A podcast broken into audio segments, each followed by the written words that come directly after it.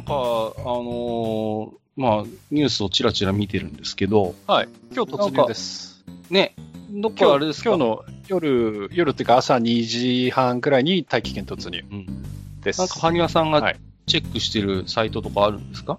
今、情報集めてるサイトみたいな。あ、いや、あの、ツイッターだけ、とりあえずあそうで。すか。はいはいはいははい。ニコ生とかでもやってるんじゃないですか？今日やりますよあ。夜また2時くらいから。うんおお、それを見て。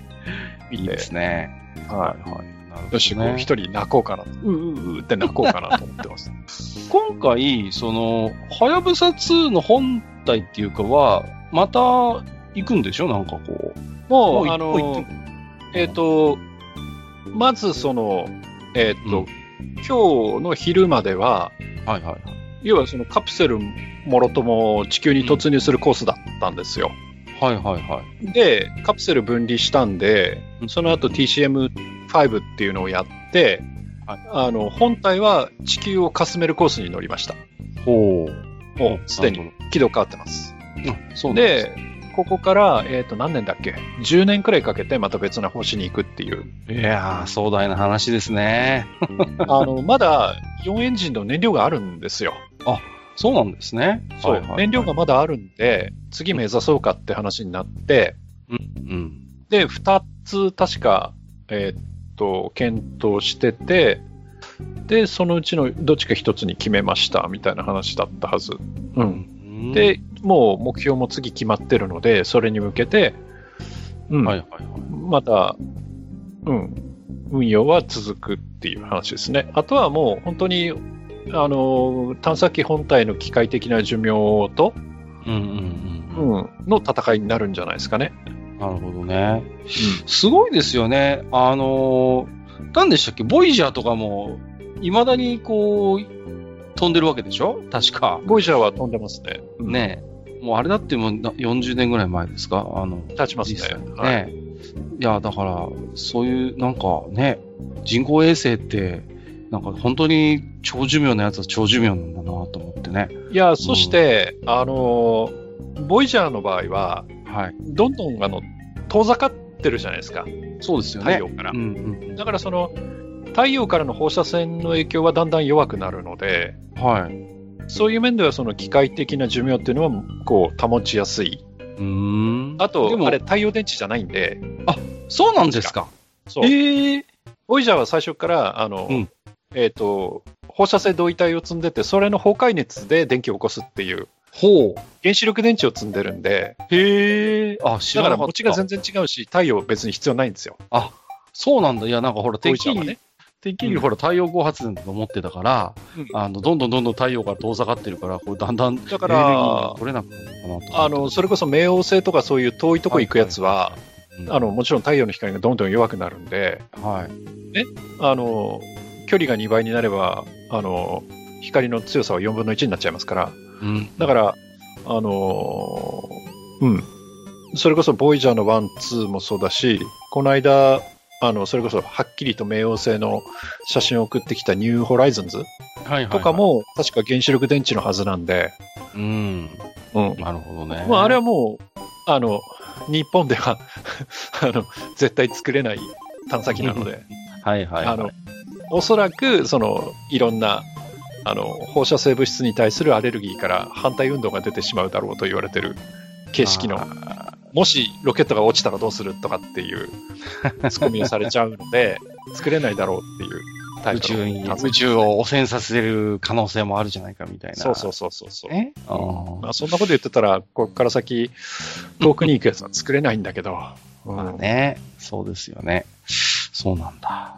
で、うん、あの、まあ、はやぶさ初号機もそうだし、2号機もこれからですけど、はい。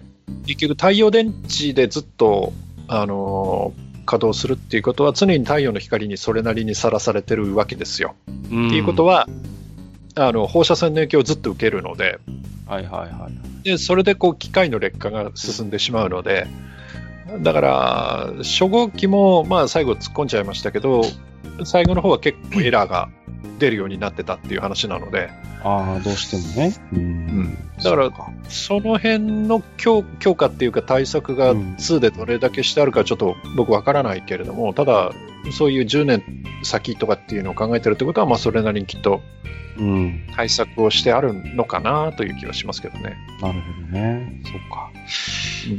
じゃあ、ちょっとマスターの髪の時間をね、あんまり削ってしまっても申し訳ないんで。じゃあ今日はこれで。紙しませんよ、今日は。あ、そうす。ですか。今日はね、お祝いですよ。あのあ F2 でさっき角田君があのバーレーンで勝ちましたからあ、、ああ、本当ですか？あら。勝ったんで、あのこれであのもうスーパーライセンス確定になったんで、お素晴らしい。取得になったんで、おあのそのための、えっ、と、なんですか、ポイントが40ポイント必要だっていう条件があったんですけど、それが達成されたっていうこと満たされたでおもう来年 F1 乗れるってことになったので、あとは、その、あれですよね。その、どこにっていうような部分いや、もうアルファタオリだと思いますよ。あ、そうですか。もう、それはほぼア確定ルファタオリで。だと思います。あさすがにいきなりレッドブルはないと思うんで、あ、なるほどね。うん、いやー、かもしれないけどね。うん。まあね、今日、マスターに何の話し聞こうかなと思ってて、もう一つの候補がそれこそ F1 の事故の話だったんですよ。ね、ああ、事故ですか。非常に、まあ、あの私も映像を見ましたけど、ちょっと戦慄しましたけどね、本当に。あれはね、うん。あの、僕生でテレビ見てましたけど、あ、ライブで見てました、あれ。見て、見てました、去年先週ね。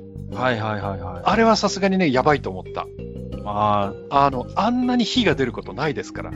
あれは結局な、なんで、火の回りも異常に早かったじゃないですか、だか、ら、あの、マシンから火が出ることはあるんですよ。うん例えばそのターボがぶっ壊れたとか、はいはい、はい。いうことで、その車の後ろからバーって火が出たりとかっていうことはあるんですけど、うんあんなこう、火が出るってレベルじゃなくて、あれはもう爆発なんで、いやいや、ほ本当にね。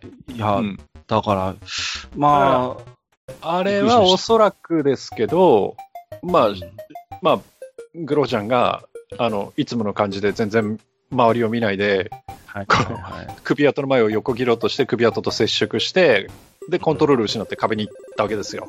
はいはいはいはい。で、壁に突き刺さった時に、またその突き刺さり方も良くなかったんですよね。で、バーンと突き刺さったところで、その、あれ、こう、F1 マシンって、そのサバイバルセルって言って、その、ものすごく頑丈にできてる、その、ドライバーを守るっていう部分があって、はい。モノコックのね、サバイバルセルっていうのがあるんですけど、その後ろにエンジンがあって、はいエンジンもその車を形作るフレームの一部になってるわけですよ。もう一体になってるような形。一体になってるんです。はい。で、そのサバイバルセルと、えっ、と、エンジンっていうのはボルトで止まってるんですよね。うんうんうん。で、おそらくそこに負荷がかかって、はい。ボルトが折れるかなんかして、うん。で、マシン真っ二つになってるんですよ。サバイバルセルの後ろで。ああ、はいはいはい。うん。で、その部分って、ちょうど、あの、燃料タンクあるんですよ。ああ、あの、F1 マシンって燃料タンクをこう、ドライバーが背負ってる形になるので、はいはいはいはい。ドライバーのすぐ後ろ燃料タンクなんですよ。うん。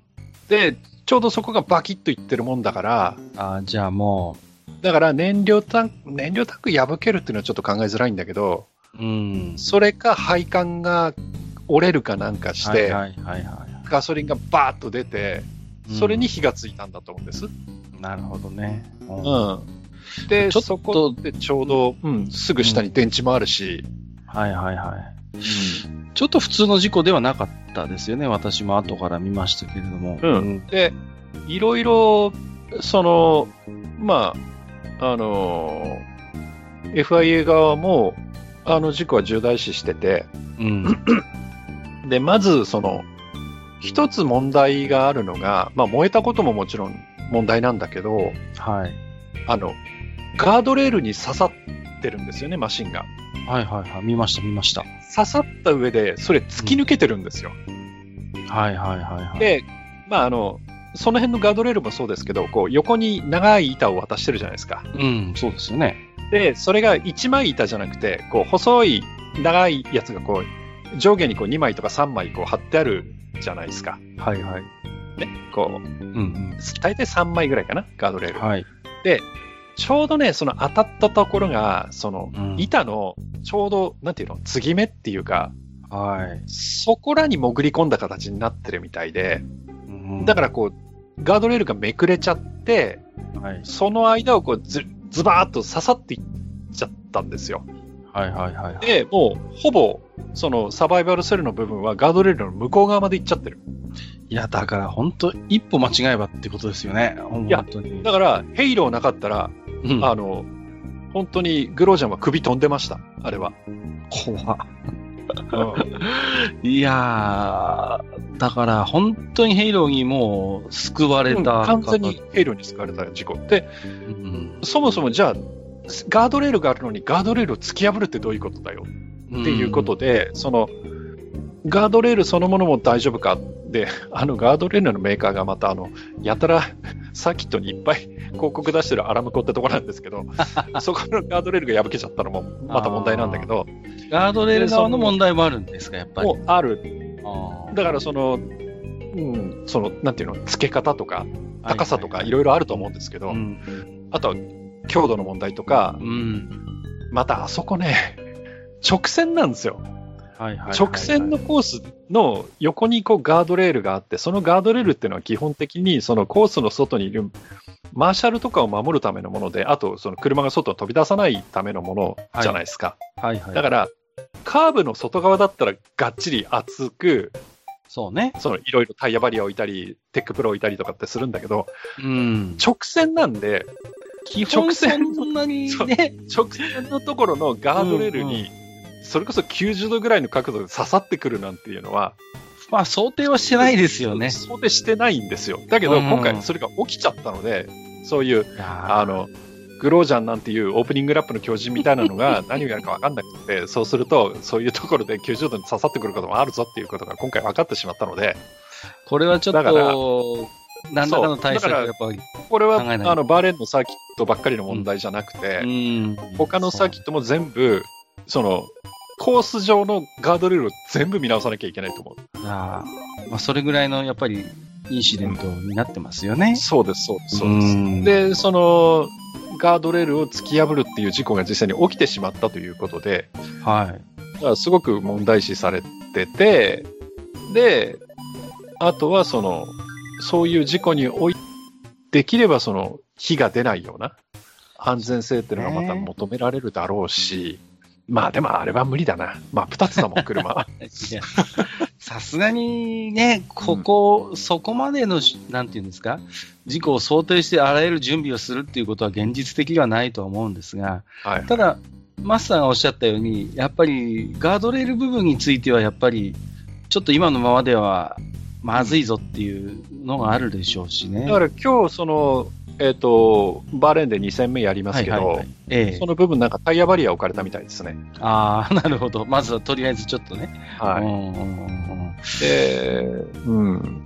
まあ、でもね、まあ特殊な事故って言えば特殊な事故なんだけど、まあ、まあ、ねグロージャンならやるよなっていう事故でもありました。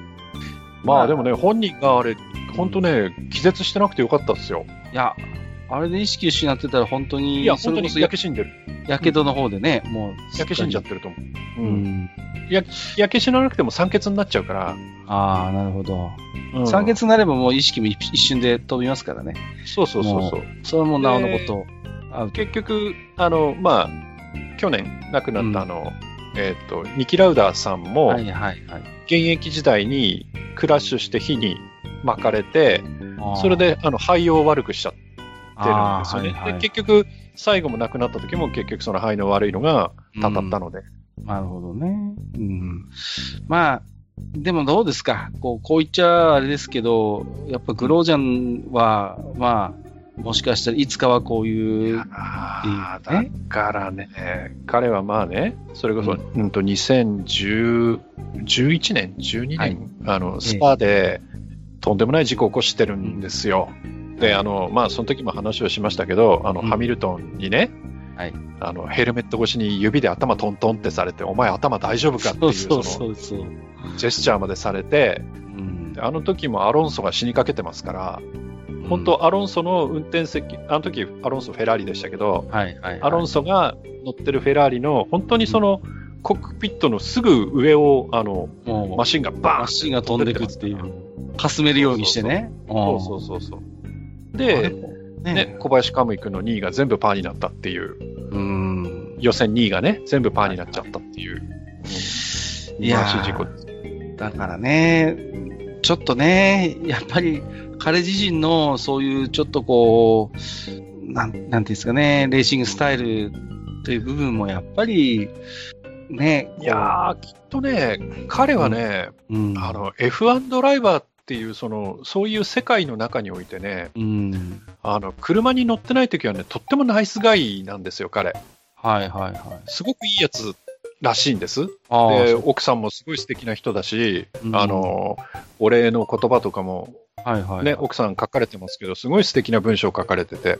非常になんかこう、レース外ではジェントルマンだっていう評判ですよね。で、本人もすごくその、ね、うん、あの、駆けつけたお医者さんとかにね、ありがとうって、うん、まあ、そりゃそうだけど、まあまあもちろん、ね、すごく、一緒にね、お礼を言ったり、マーシャルにお礼を言ったりしてて、はい、ただ、車に乗るとオープニングラップの狂人って言われちゃうっていう。ね。まあ、何なんでしょうね。去年でしたっけ？一昨年でしたっけ、はい、あれどこだっけな？フランスかどっかでも、あの、えー、コースアウトして、なんかアクセル全開で踏み込んであのコースを横切ったっていう。うん。で、ガスリーとかがみんなぶつかったっていうのがありましたけど。ちょっと考えられないことがやっぱ、おり、ありますよね。ちょくちょくありますよね、うん、この人は。だから、彼はね、うん、たまにこう、こうなんかこう、パッパラパーになる瞬間があって。なんですか？たまに悪魔が降りてくるんですかね？なんかね。あの、冷静さを失っちゃうんですよね、彼。だから、あのー、でね、ちょうどその、レースのちょっと前ぐらいに、まあその、はい、まあいろんなね、今の、えー、まあ F1 ドライバー、今の世代の、まあグロージャンぐらいの世代の人の話だったと確か記憶してるんですけど、はい、そのぐらいの世代の F1 ドライバーって不幸だよねみたいな話があって、でそれは何かっていうと、なかなかその活躍できる場がないよねっていう意味での不幸って意味なんですけど、はい、でもね、お言葉ですけど、グロージャン先生、あなたほど幸運な選手いませんよっていう話でね。本当にね。今回のことを考えいやいや。いや、本当に、うん、あの、ヘイローがなかったら死んでるし。確実にね、ほぼ確実に。うん、死んでますよ。うん。いやだから文字通り命がいくつあっても足りないような。それこそ、ね、あの、スパもそうだし、去年だったかのあの、フランスもそうだし、今年もそうだし。いや彼だけじゃなくて、結局、周囲のドライバーもそういう危険にさらしてるそうです、じゃないですか。そうです、そうです。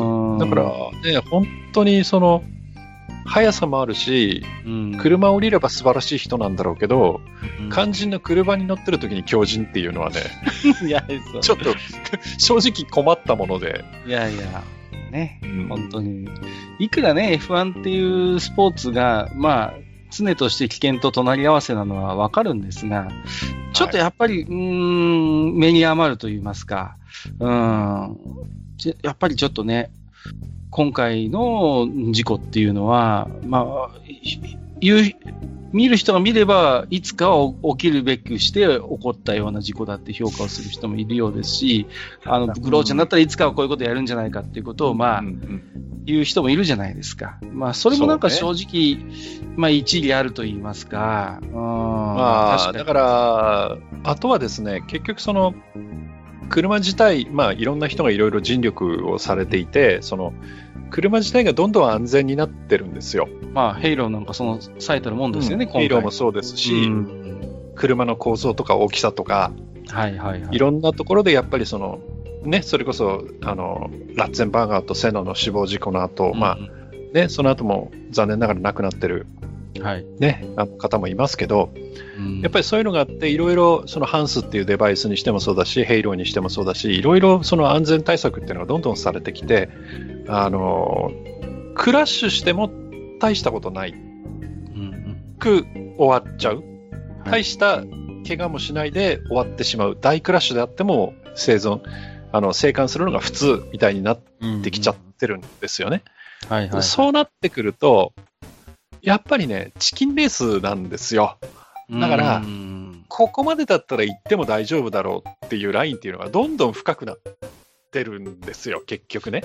そこ、なんかジレンマですよね。結局、うんマシンの安全性が向上すると、逆に、そのドライバーがここまでやっても大丈夫だと、それこそ本当に攻めるドライビングをするっていう、その、ちょっとこう、なんかね、裏腹にと言いますか、ドライバーのために安全性能を高めているのに、それが皮肉なことに、もうこ少々のクラッシュぐらいじゃ大丈夫だろうっていうことで、結局さらにこう、少しラフな、こう、レーシングになってしまうっていう、なんかそういうジレンマはあるような気もするんですよね。だから、多少接触しようが、相手が壁にぶつかろうが、うんうんうん。いや、ね、ぶつけようと思ってぶつける人は、さすがにこう、レースの世界ではいないとは思いたいですけど、はい。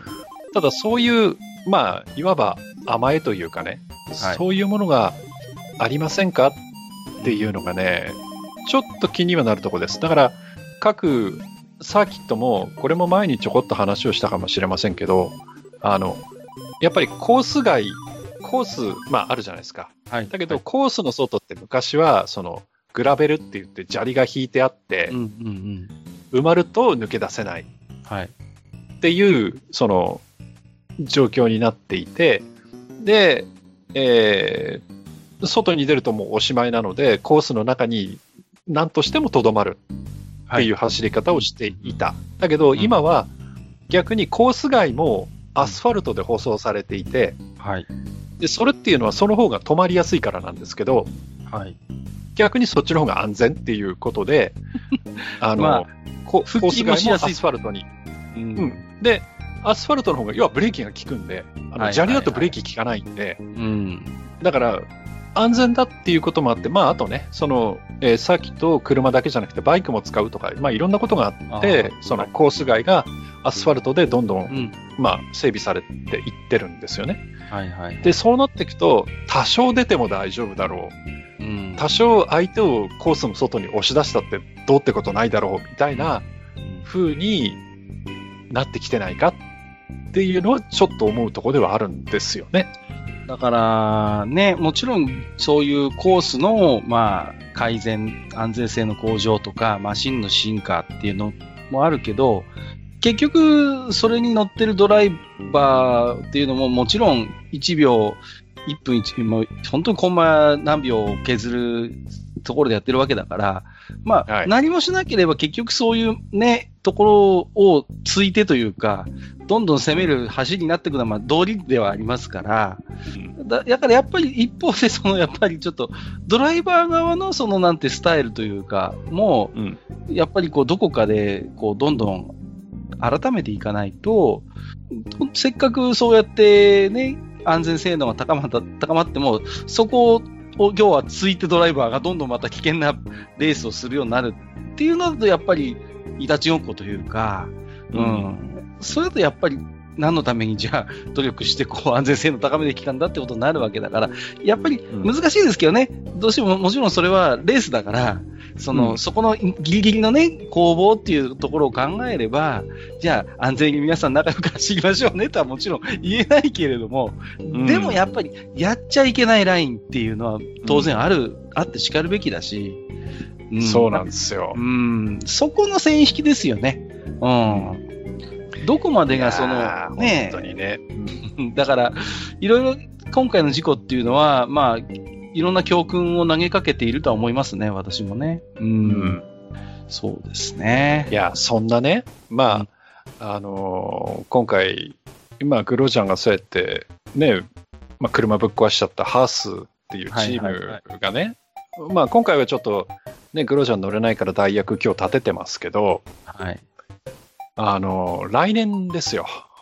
で、まあ、もともと、その、ハースっていうチームはオープニングラップの強靭とね、はい、はい、はい。あともう一人も悪ガキ、マグヌッセンっていう悪ガキ、はいはいこれがまたそのコースの上でやれ寄せただのなんだのかんだのってよくある話で、うん。結構嫌われ者なんですよ。はい、はい、はい。ね、で、その文句言ってきたやつに対してサックマイボールズって言ってみたりとか、まあね、そういう悪ガキなわけですよ。品のよろしくないこと、ね。品のよろししくない。くで、まあ、その二人が実は今年でクビになるんです。はいはいはいはい。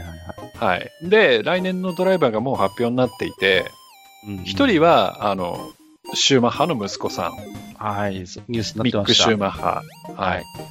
で、もう一人はニキータ・マゼピンっていう F2 で今成績のいいドライバはいーになるという話になってるんですけど、彼は、うーんライセンスポイント足りたのかな？まあ足りるという算段でおそらく、あの、もう来年乗るっていう話になってるかと思うんですけど、はい。このね、二人もなかなかっすよ。あ、そうですか。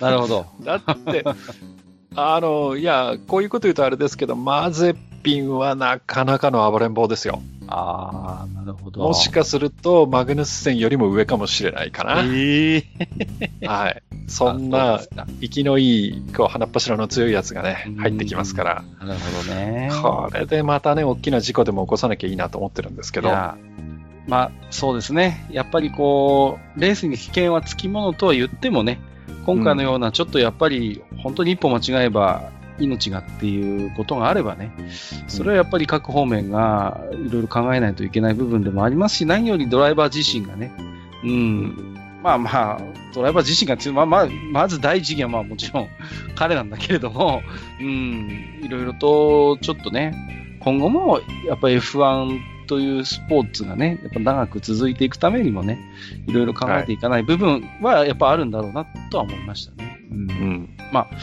非常にでも、こう、安全性能を、まあ、マスターもおっしゃったように高めてきて、そういうヒヤッとさせられる、こう、まあ、シーンっていうのは、確かに減ってきたような気はするんです。こう、見ててもダイジェスト。うんだけど、やっぱこういう時折ね、こう、息を飲むようなやっぱ事故の映像を見てしまうと、あやっぱり F1 っていうのは常に危険と隣り合わせの、やっぱレースだよなってことをこう、思い出させてくれますね。うん。なんか私はそういう印象を持ちましたね。はい。はい。これ2本目になるでしょ、これ。はい。えーまた日本撮りですね、これね。はい。はいということで、まあ、ちょっとね、えー先日の、えーちょっと F1 のまあ大事故を受けての、ちょっとマスターの所感などをお伺いさせていただもう、きもうこれであれですかね、今年の F1 回やったっていうことでいいですかね。ダメですよ。ダメですよ。いや、喋ることないんだよ、いやいやいや、や、愚者級 F1 勢がそれだと喋ることがなくてね、納結果言って終わりなんですけど、いやいやいやはい。納得しないと思うので、やっぱりね、ほらいやいやいやコロナがいろいろあって、いやいやいや皆さん、あの、取材の方がおとなしいんで、いやいやいやいやネタがないんですよ。いやいやはい。いやいや、えーそんな、そんなマスター先生に、えいリスナーの皆様、ね、励ましのお便りを書こうということで、えーこの辺で指名させていただければ。はい。